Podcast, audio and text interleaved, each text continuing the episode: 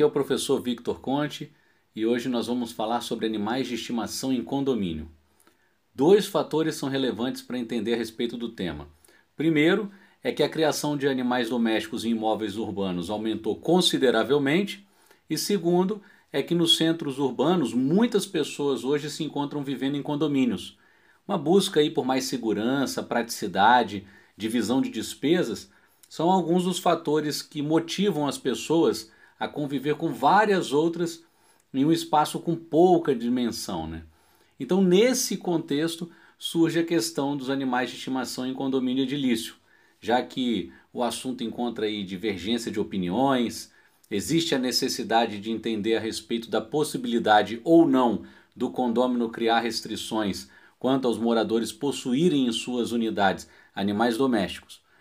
E aí é bastante comum encontrar em convenções condominiais cláusulas proibitivas de animais de estimação nos apartamentos, ou então cláusulas limitadoras de porte de animais. E é a partir daí que surge uma série de conflitos e que, na sua maioria, demandam a intervenção do Poder Judiciário.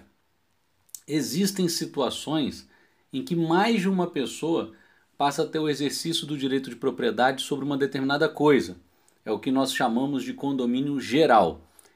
em algumas edificações pode haver partes que são de propriedade exclusiva e partes que são propriedade comum dos condôminos. E aí esse tipo de situação é o que a gente chama de condomínio edilício ou condomínio por unidades autônomas. No condomínio edilício, cada condômino é considerado proprietário exclusivo de sua unidade seja ela um apartamento, uma sala, um escritório, uma casa, um conjunto de salas, enfim. E em razão disso, esse condômino pode exercer poderes dominiais com exclusividade sobre essa parte. Essas partes que são suscetíveis de utilização independente, elas se sujeitam ao regime da propriedade exclusiva. Enquanto o solo, a estrutura do prédio, o telhado e as outras partes comuns inclusive o acesso às vias públicas, são utilizados em comum por todos os condôminos. O solo e as partes comuns aí, elas são divididas naquilo que chamamos de frações ideais pertencente a cada um dos condôminos. O condomínio edilício, ele é regulado externamente pelo Código Civil e internamente pela Convenção de Condomínio. A convenção de condomínio é uma norma interna na qual são estipulados aí os direitos e deveres dos condôminos. É uma espécie de constituição privada dos comproprietários. É um documento escrito no qual se prevêem aí direitos e deveres dos condôminos e vai regular toda a vida do condomínio.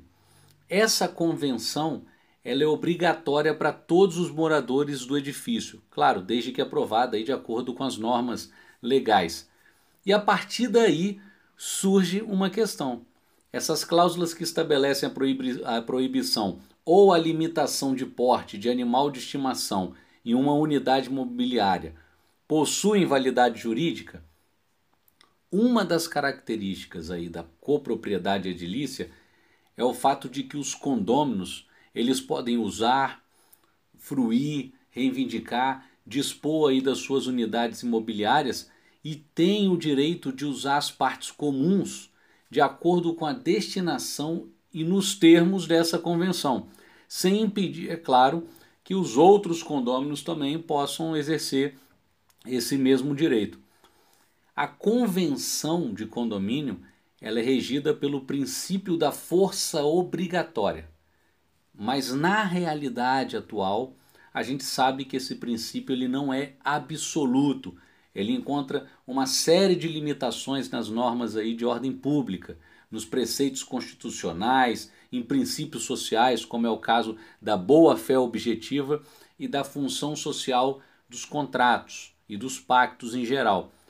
A convenção, então, de condomínio, ela tem que ser analisada de acordo com a realidade que a cerca, ou seja, uma expressão da socialidade e da eticidade que vão ser hoje grandes pilares conceituais do direito civil.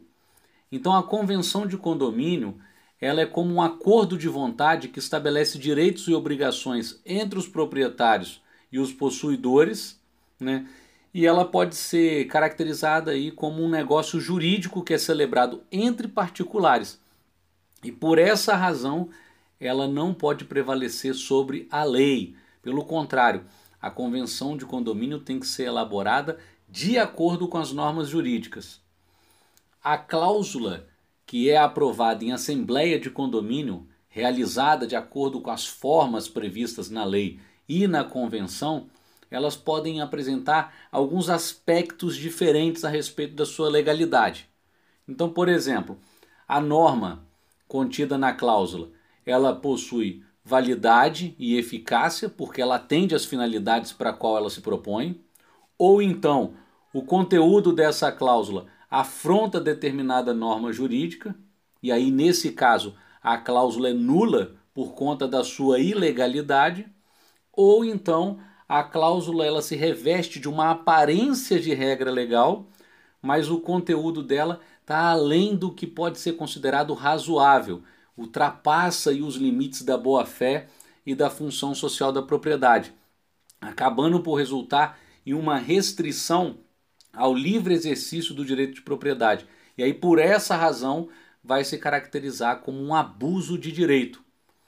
O abuso de direito ele vai se verificar quando o titular de um direito, ao exercê-lo, excede manifestamente os limites impostos pelo seu fim econômico ou social, pela boa fé ou pelos bons costumes, de acordo com aquilo que a gente extrai do artigo 187 do Código Civil.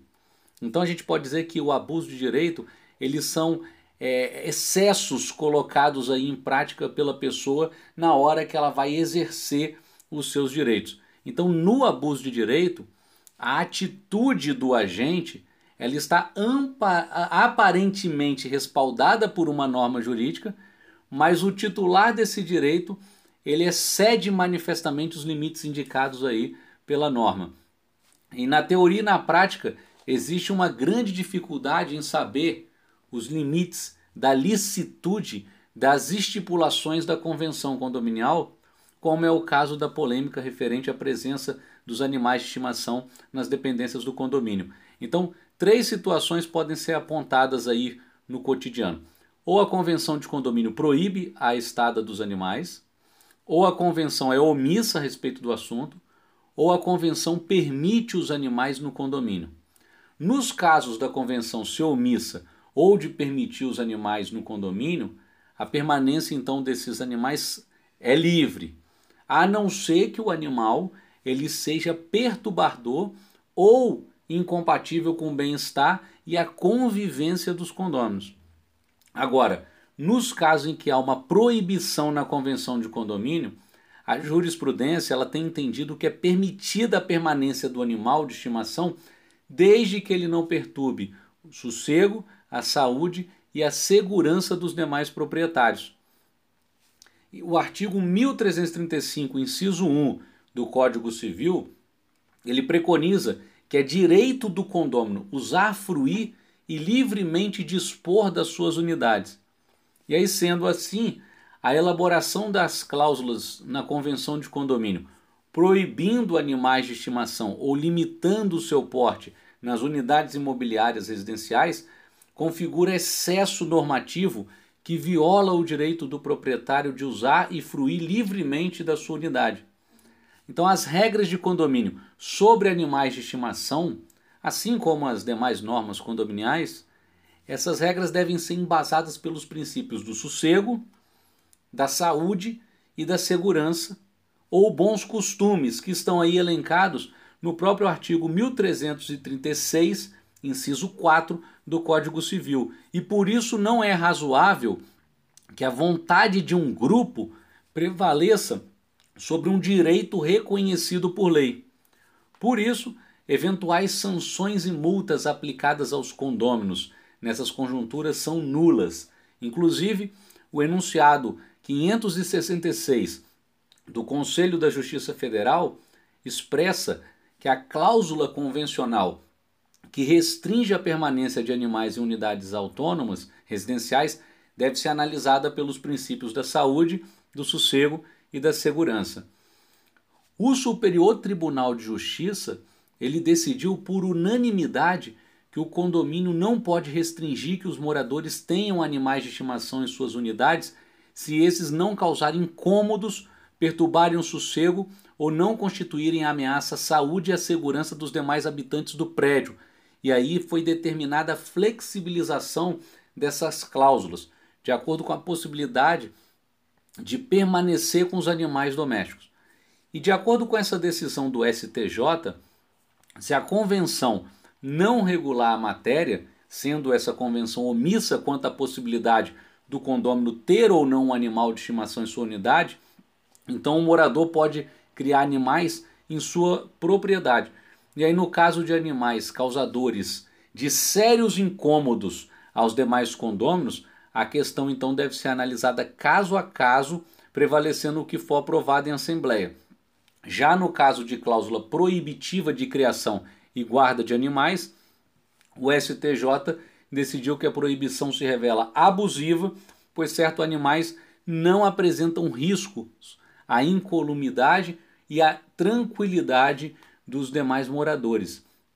Por isso, é legítimo que o proprietário venha a negar-se a cumprir com a regra restritiva de animais de estimação estabelecida na convenção, caso a permanência do seu animal não resulte em qualquer prejuízo à saúde, ao sossego e à segurança dos demais habitantes do prédio. Né?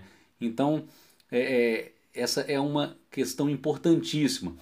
Inclusive, vai se configurar abusiva a aprovação de cláusula condominial que determina que o animal de estimação tenha que ser transportado no colo ou em dentro de carrinhos, ou a proibição do morador de fazer uso de elevador com o animal.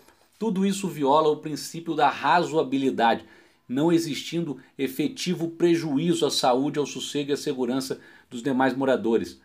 É direito do proprietário da, da unidade se deslocar com seu animal pelas áreas de acesso ao logradouro público, de modo a entrar e sair do prédio sob o controle de instrumentos apropriados, como o uso da coleira e da guia, e quando recomendado, da, na focinheira.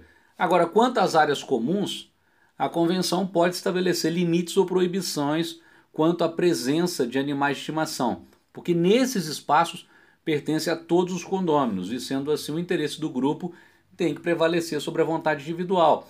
Então, pode ser proibido, sim, a presença do animal em salão de festa, em área de piscina e por aí vai. Agora, é... no caso de circulação do animal pela área comum, o que pode acontecer é o estabelecimento de regras indicativas de como exercer esse direito. Então, por exemplo, ao conduzir o animal pelo elevador de serviço e que só poderá o proprietário ingressar com o animal quando não tiver nenhuma outra pessoa já sendo transportada. A não ser que essa pessoa, obviamente, dentro do elevador concorde né, com a entrada do animal. Então a gente vai ter essa questão. E a forma também de entrar e sair do prédio, se vai ser pelo portão da garagem, se vai ser pela portaria principal e outras regras nesse sentido mas garantindo, obviamente, o proprietário de ter o animal em sua unidade e com ele se deslocar para entrar e sair do prédio. É claro que vale lembrar que esse reconhecimento do direito do condômino de criar em suas unidades animais domésticos e com esses animais circular pelas áreas comuns de acesso às vias públicas não significa que o dono do animal esteja desobrigado de preservar a saúde, o sossego e a segurança dos demais habitantes do prédio. Nem significa que esse direito possa ser exercido de maneira irrestrita, né? sendo que esse direito que nós estamos tratando diz respeito apenas aos animais domésticos compatíveis com a natureza da propriedade residencial urbana, sendo inconcebível a ideia de que o morador possa criar em sua unidade qualquer tipo de animal. Bom senso é algo que se exige tanto do condomínio quanto do morador. Então, é possível o proprietário de uma unidade é, imobiliária dentro de um condomínio ter um animal consigo em sua propriedade e fazer a possibilidade de caminhar com esse animal entrando e saindo aí do prédio, desde que obviamente atento aos princípios da saúde, do sossego e da segurança dos demais moradores.